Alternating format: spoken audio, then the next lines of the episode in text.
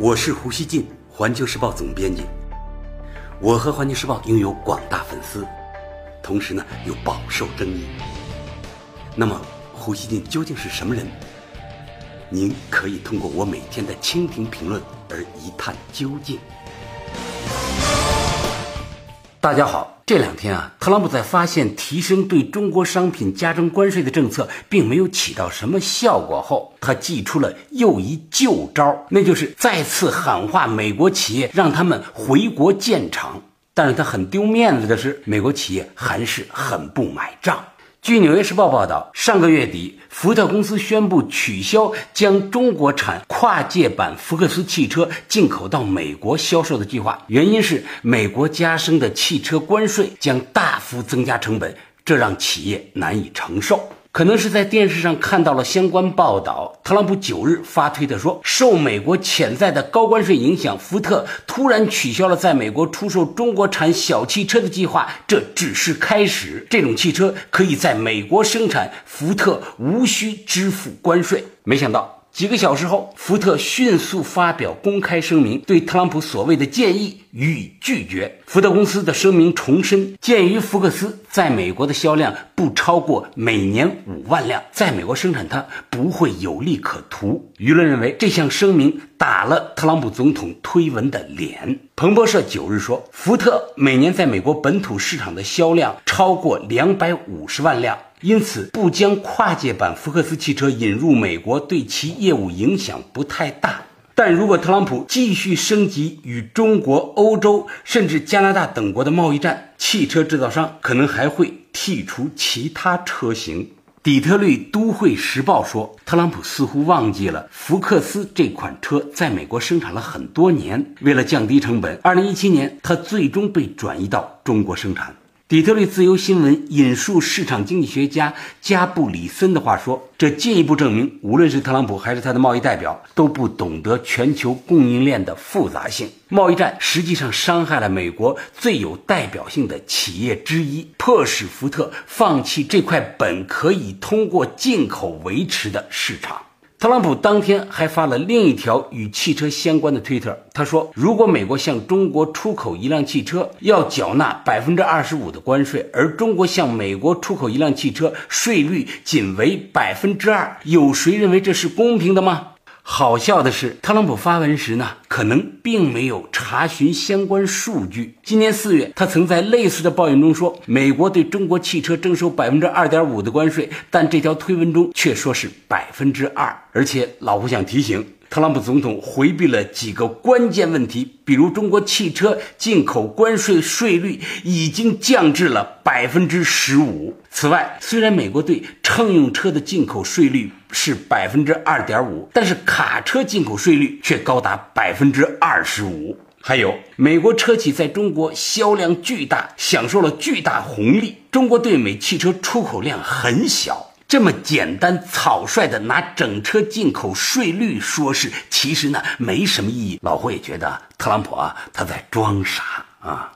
除了福特汽车，无独有偶，苹果公司也遭遇了总统的喊话。特朗普总统八日在一个推文中呼吁苹果将在中国的生产迁回美国。苹果尚未对总统的主张做出回应，但美国舆论并不看好特朗普的呼吁。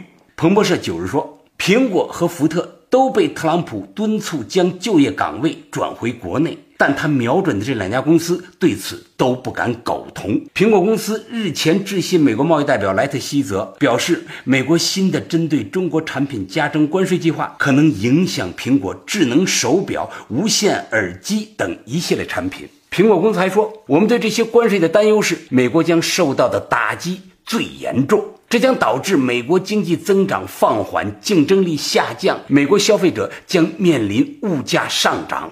今年五月，苹果首席执行官库克就曾告诉特朗普，关税不是正确的途径。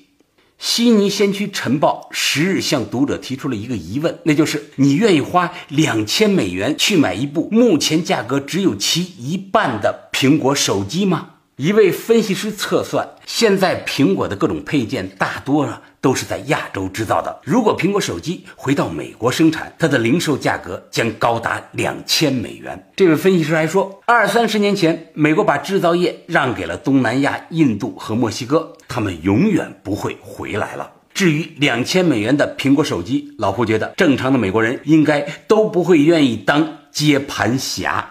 老胡觉得啊。特朗普政府也应该注意到，中国不仅是制造基地，也是巨大的消费市场。时事通讯社十日说，如果一些汽车电子产品回美国生产，不仅呃不仅人工费用暴涨后导致产品价格暴涨，更会让美国企业失去中国等很多巨大的消费市场。最后，美国的商品会变成美国人买不起，中国人买不到，那么只有不断减产和倒闭。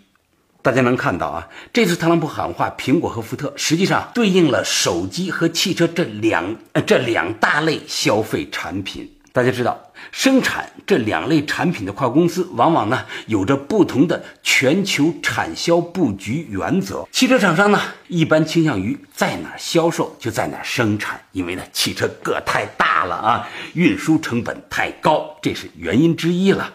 手机厂商呢？则倾向于在全球范围内进行生产链成本优化，力争产品的最低价格。这已是全球化时代经济的自然法则，不是一国政府想变就能变得了的。老胡觉得啊，白宫显然对全球生产链及价值链了解的太少了，把工厂迁回美国的口号显得过于天真。加征关税不是一条运筹帷幄的鞭子，它可以把企业像羊群一样赶向一个指定的方向，它更像突入羊群的狼，只会把羊群惊得四散奔逃。让美国厂商回美国生产，这个看似很简单且有道理的说法，其实呢是个简单的掰手指头的算术思维，它根本应对不了今天全球化微积分水平的复杂产业布局。而打贸易战必将导致两败俱伤，而不是一方的单赢，这是人类现代通商无数经验教训反复总结的。